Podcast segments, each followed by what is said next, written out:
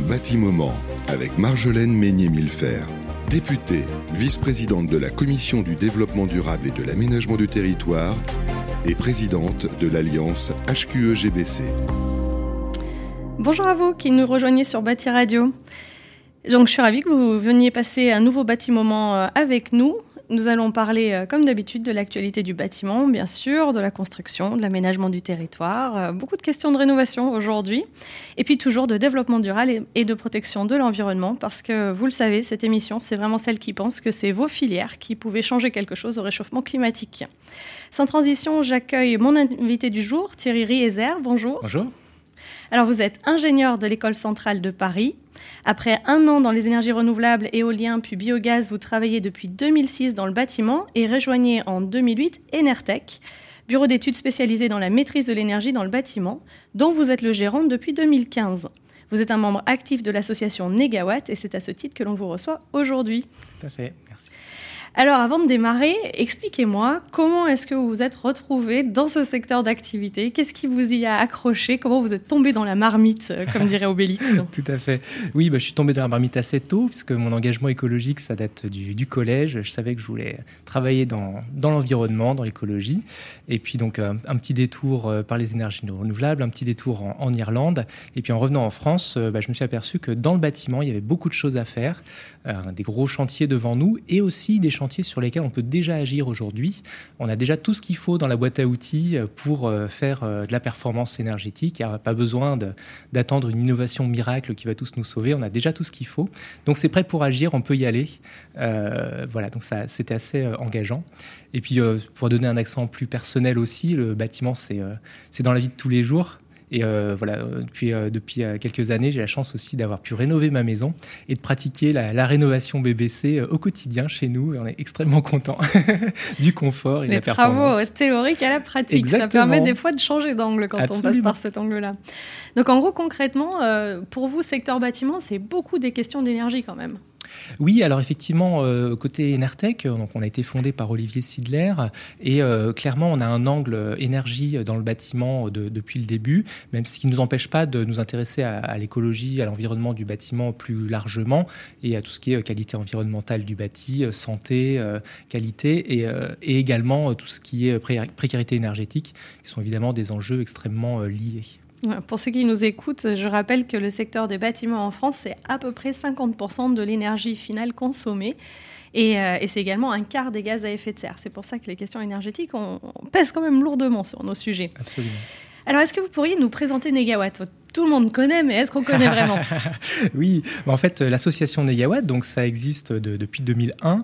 Et puis, euh, c'est une association, on ne le sait pas forcément bien, mais ça regroupe des spécialistes de la, transition écologique dans un peu tous les domaines, que ce soit bah, le bâtiment, l'agriculture, les énergies renouvelables, les transports, aussi les matériaux.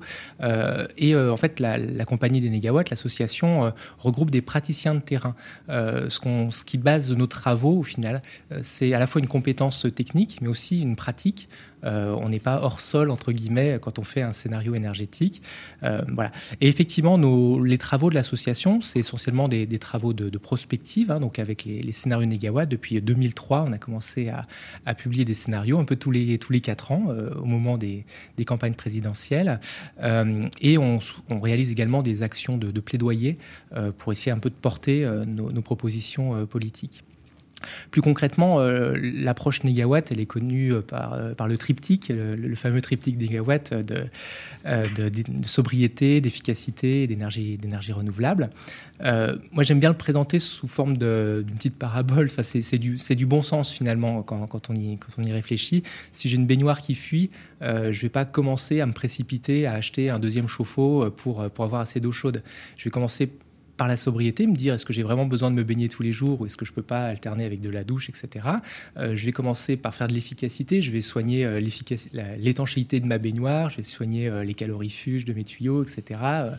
voilà, une douchette performante, etc. Ça, c'est de l'efficacité. Et une fois que j'aurai fait tout ça, ben, un, petit, un petit ballon solaire, ce sera parfait pour, pour assurer ce qui reste de production d'eau chaude. Voilà. C'est une démarche dans le bon sens et pas se précipiter sur les solutions techniques avant d'avoir réfléchi aux besoins.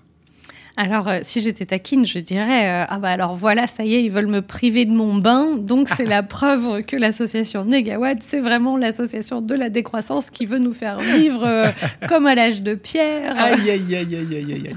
Non, non, effectivement, je vous, je vous rassure, bien sûr.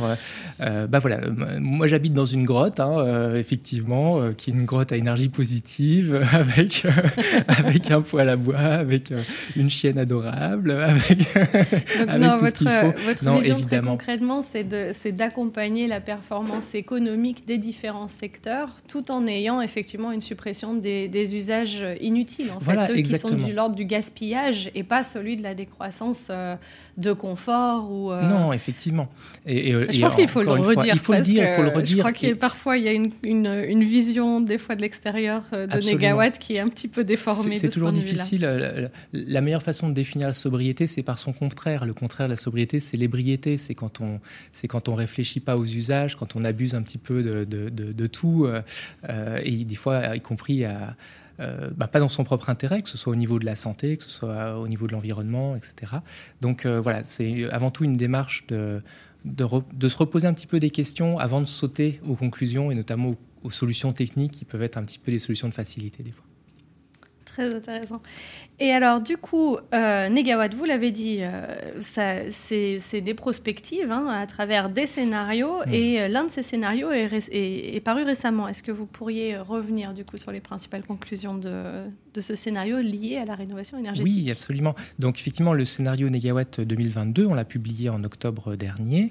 Euh, et effectivement, par rapport au secteur du bâtiment, donc nous, on, se- on- on vise l'objectif de neutralité carbone à horizon euh, 2050. Et pour le secteur du bâtiment, on sait qu'il a, un rôle majeur à jouer euh, dans, cette, transition. Euh, euh, pour préciser, il y, a, il y a le neuf, il y a la rénovation. hein.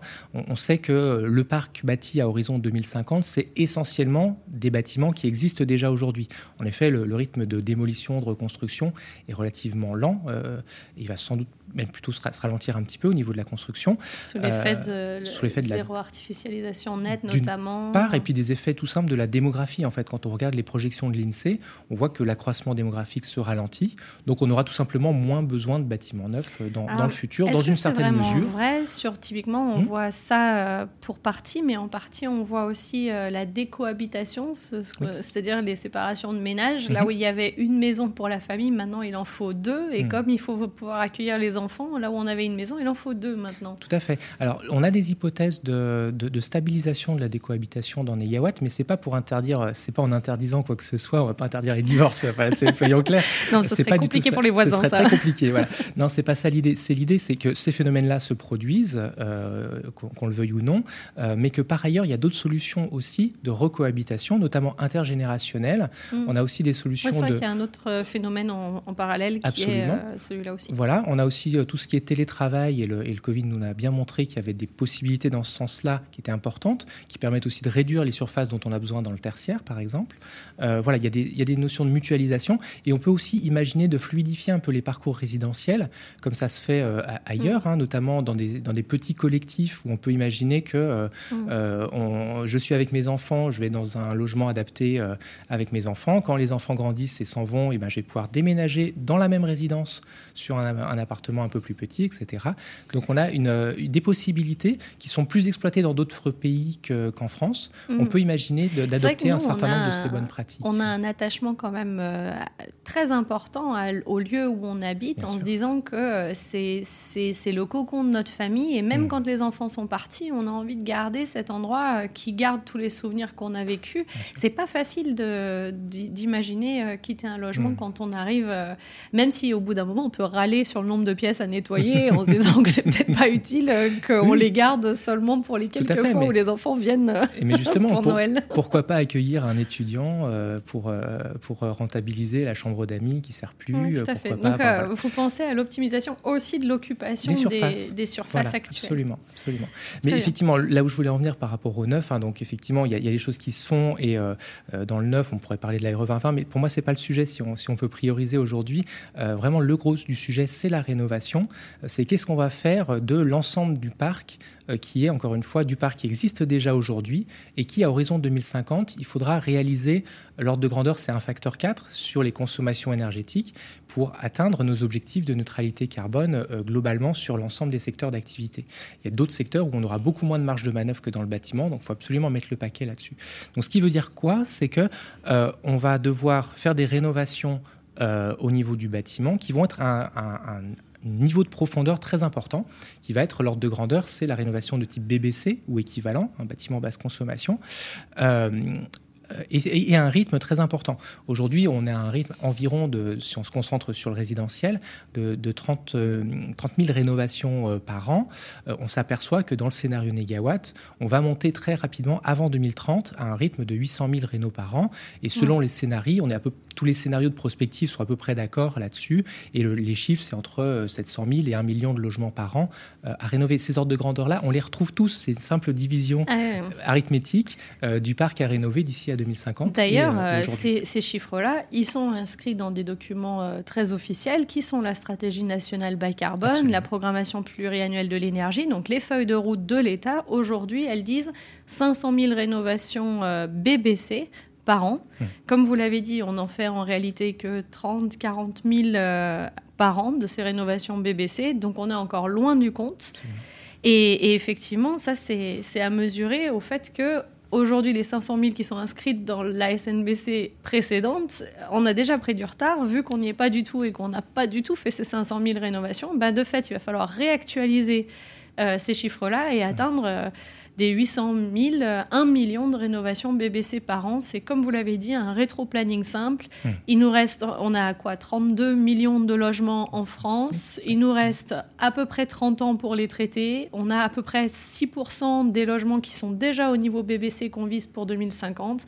Bah, ça veut dire que tout le reste, c'est une simple division, quelque chose comme 30 millions de logements sur 30 ans. Et eh ben, mmh. Vous faites le calcul comme moi, c'est un million, mais si on fait rien cette année, l'année prochaine, ce sera plus, et l'année d'après, ce sera encore plus, etc. etc., etc.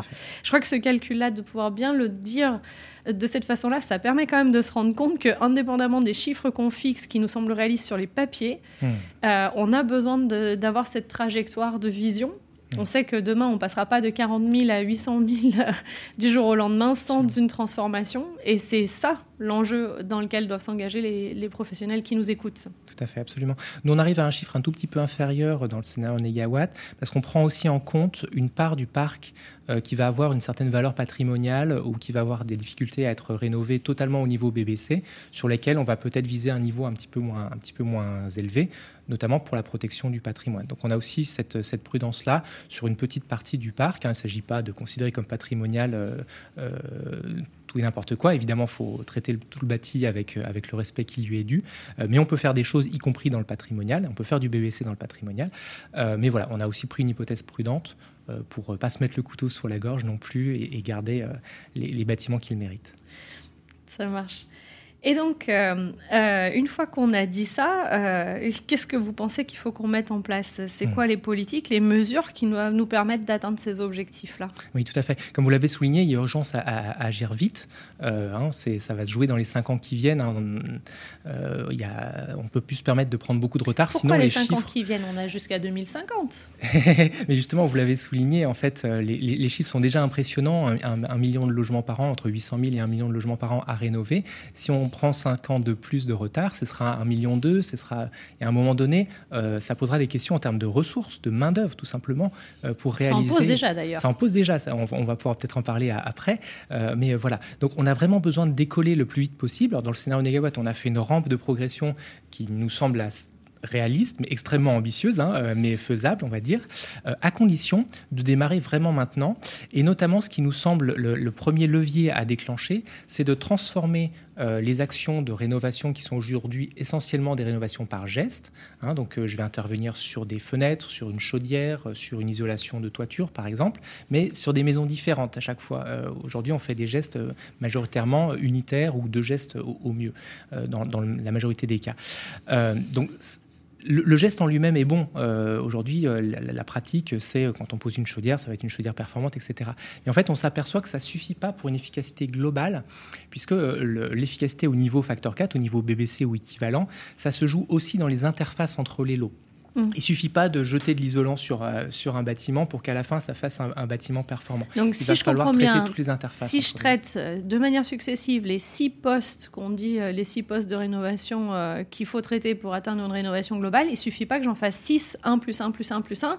Il faut que je réfléchisse le, croisement de ces différents postes. Sans ça, même les six postes traités, j'arrive pas à la rénovation globale. Exactement. Et ça, on a pu l'établir assez clairement dans une étude qui a été réalisée pour l'ADEME euh, par euh, Doremi et, Enertech, qui s'appelle La rénovation performante par étapes, qu'on retrouve sur le site de l'ADEME, et qui montre en fait, au-delà de deux ou trois étapes de rénovation, même avec un bouquet de travaux très performant, en fait, on dégrade la performance assez, assez vite. Euh, on est vite à moins 60%, enfin plus 60% de consommation plutôt, euh, par rapport à un objectif BBC quand on, quand on monte à 6 étapes avec un bouquet de travaux performant. Et si on est sur un bouquet de travaux uniquement au, ras des pâquerettes de ce qu'on peut faire aujourd'hui avec les, ce que demandent les aides et qu'on imagine que les gens n'iront pas jusqu'au bout parce qu'au bout de la cinquième étape de travaux, on peut s'imaginer que les gens en auront un peu ras-le-bol euh, d'être dans la poussière et de vivre les désagréments des, travaux. Donc si on suppose que les gens s'arrêtent à 5 étapes, c'est fois 2 et quelques par rapport à l'objectif BBC. Donc on n'y sera pas du tout et on n'aura pas le facteur 4 et tout ce qui s'ensuit au niveau climatique euh, et au niveau euh, bah, globalement de dégradation de l'environnement. Donc il y a un vrai enjeu d'interface. Si je peux permettre un, petit parallèle, c'est un peu comme quand on construit un, barrage sur un ruisseau. En fait, si je pose une pierre, même si c'est une belle pierre bien posée, l'eau va commencer par faire le tour de la pierre, on aura assez peu d'efficacité. Quand je commence à mettre mes six pierres en travers du barrage, il se passe un peu quelque chose, mais il n'y a pas de jonction bien faite entre les pierres si j'ai pas réfléchi, si j'ai pas ajusté les pierres en les hmm. mettant les unes en même temps. Euh, et c'est, ce n'est que euh, si j'ai mis mes six pierres et des petits cailloux entre les pierres, dont j'ai traité les ponts thermiques, j'ai traité toutes les interfaces entre les lots, et que j'ai mis des petites feuilles mortes quelque chose comme ça euh, sur le barrage ça peut représenter l'étanchéité à l'air du bâtiment, par exemple.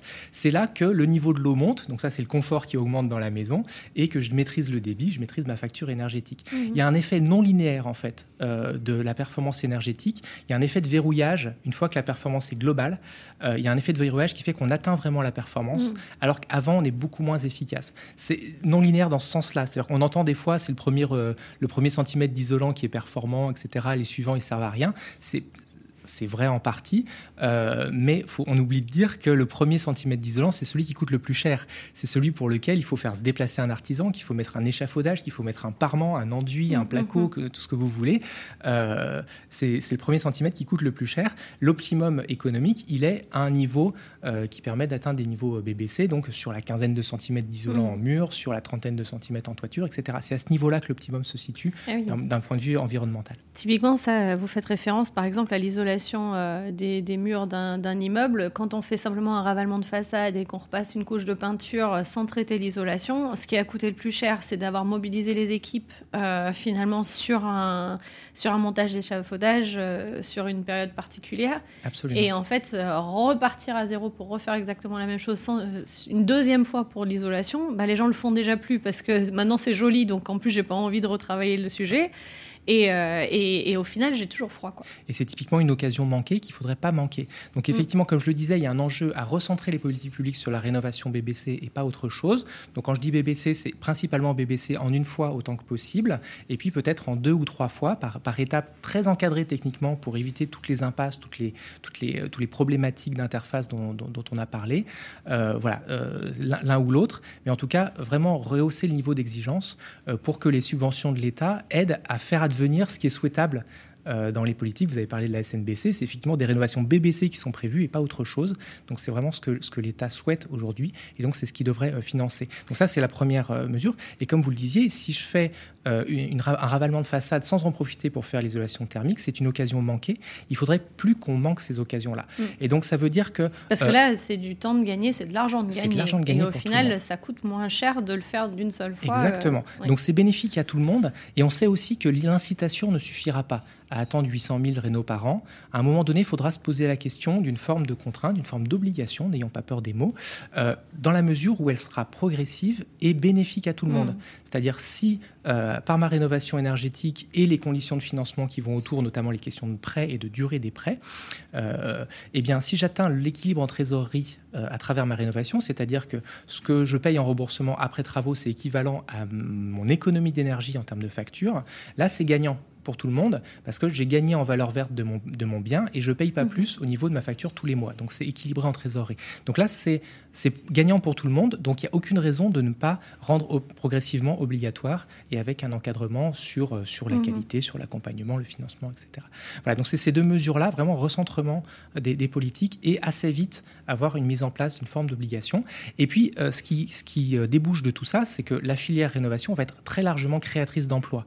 On va créer de la valeur euh, sur le secteur de la rénovation et on va avoir besoin de monde. Donc au début, ça va être les gens qui aujourd'hui font de la rénovation par geste, qui vont pouvoir se recentrer sur la rénovation BBC et gagner en, panier moyen, peut-être en réduisant le nombre d'opérations, mais en gagnant en qualité et euh, donc garder sur, euh, sur le même volume d'activité. Et puis très rapidement, on aura besoin d'augmenter la main-d'œuvre dans le secteur du bâtiment, ce qui veut dire penser dès aujourd'hui une politique de formation euh, de rendre la filière attrayante et de, de, montrer que c'est une filière d'avenir sur, sur laquelle on peut s'appuyer.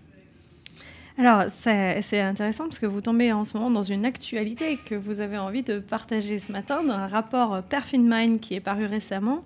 Est-ce que vous pourriez revenir sur, euh, sur les enjeux justement de la rénovation complète performante euh, C'est quoi Mind? Oui, tout à fait. Donc Mind, c'est une campagne de mesure qui a été réalisée avec le soutien de l'ADEME euh, par donc, la Scope Enertech, avec Effinergie, avec Medieco et l'Institut Negawatt. Et donc cette étude porte sur 106 maisons un peu partout en France qui ont été rénovées à un niveau euh, BBC ou équivalent. Et euh, cette étude est très intéressante. Elle fait un peu le pendant à l'étude euh, sur la rénovation par étape, où on a vu qu'il y avait des difficultés sur la rénovation par étape. Et là, ça montre par des retours de terrain un réel succès de la rénovation euh, BBC ou équivalent. La rénovation par étape, euh, c'était l'enquête Trémy de l'ADEME à l'époque Non, c'est l'étude rénovation par étape de l'ADEME ah voilà, qui était faite par. c'est qu'il y en a eu des études hein, sur la rénovation. Il y en a eu des étapes, il y en a eu des études effectivement. Voilà. Donc je pensais à celle-là spécifiquement que, que j'évoquais un peu avant. et, et, donc voilà. Donc les, les, promesses sont tenues en fait dans cette rénovation BBC ou équivalent en une fois. Donc, euh, dans 90% des cas, on y est. Euh, les ménages sont extrêmement satisfaits à la fois des travaux, de l'accompagnement et des factures après travaux. Le confort est bon aussi bien en hiver qu'en été, ce qui est aussi euh, un, élément extrêmement important. La qualité d'air est bonne. donc mm. on a pu le mesurer notamment avec le, concours de Medico, spécialiste de ce sujet-là. Tous les indicateurs sont ouverts en fait. Mm il y a bien sûr toujours des petits points à perfectionner. On pourrait aller chercher la petite bête sur euh, l'accompagnement de la phase chantier, qui était peut-être un peu léger, euh, ou le moment fin, de la fin du chantier avec le réglage des systèmes, l'appropriation des systèmes par les ménages, etc. On peut toujours aller un petit peu plus loin et ça peut alimenter notre réflexion sur la formation d'ailleurs des, acteurs euh, et sur l'accompagnement, l'accompagnateur rénov, etc. mais en tout cas, c'est un retour de terrain extrêmement positif et qui, à notre sens, devrait intéresser aussi bien les pouvoirs publics que les financeurs publics et privés euh, mm. de, la rénovation pour dire euh, oui, quand on fait de la rénovation performante, type BBC ou équivalent, eh bien, on a un réel euh, gain énergétique, un réel temps de retour sur, sur son investissement qui est fiable, en fait, sur lequel on peut s'appuyer et qui est mm. sécurisé avec une, marge de dispersion qui est relativement maîtrisée. Donc voilà, je vous invite à, tous à, consulter ce, rapport qui est disponible sur le site d'Effinergie, effinergie.org, et puis il y a une, il y a une rubrique Perfinmind. Merci, euh, merci beaucoup Thierry. On a, ça fait euh, un petit moment qu'on discute. On a déjà dépassé notre temps. Effectivement, on pourrait discuter longtemps. C'est un peu ma faute. Je vous ai relancé sans trop de fois. Euh, néanmoins, pour conclure sur la, sur la, toujours notre question de fin pour hmm. les messages à la jeunesse, parce que sans eux, on s'en sortira pas. Sans également tous ces gens qui viendront se reconvertir dans les filières du bâtiment aujourd'hui. Qu'est-ce que vous avez envie de leur dire à tous ces gens qui rejoignent nos filières? Oui, absolument. Bah, deux choses peut-être. La première, c'est qu'il est encore possible de gagner la bataille climatique. Hein. Passons pas trop vite du climato-scepticisme au climato-défaitisme. Chaque dixième de degré gagné sera une victoire en soi. Euh, et tous les scénarios de transition énergétique qui sont aujourd'hui sur la table montrent bien euh, qu'il ne faut pas perdre espoir, qu'on peut s'en sortir avec des orientations différentes. On voit rien n'est facile, mais beaucoup de choses sont encore possibles et euh, il faut y aller. Et par rapport spécifiquement au métier du bâtiment, clairement, on a des métiers d'avenir. Hein. On, on voit qu'il y a beaucoup d'emplois à créer. On risque pas de délocaliser la rénovation énergétique aux, aux dernières nouvelles en tout cas. Non, c'est difficile. Ça va être difficile. donc voilà. Et avec les exigences de la rénovation performante, ces métiers vont exiger une véritable savoir-faire de terrain, notamment sur l'étanchéité à l'air ou des sujets comme ça. Donc c'est extrêmement valorisant. Donc on a à la fois des métiers qui sont, qui sont valorisants, qui sont porteurs de sens. Donc bah, que, demander de plus hein, Allons-y. c'est ça, absolument. Secteur du bâtiment, secteur angulaire de la transition euh, environnementale. Absolument. Merci beaucoup et, euh, donc au plaisir d'échanger plus avant sur les prochaines étapes. Avec plaisir. Au revoir. Un bâtiment avec Marjolaine Meignet-Millefer, députée, vice-présidente de la Commission du développement durable et de l'aménagement du territoire et présidente de l'Alliance HQE-GBC.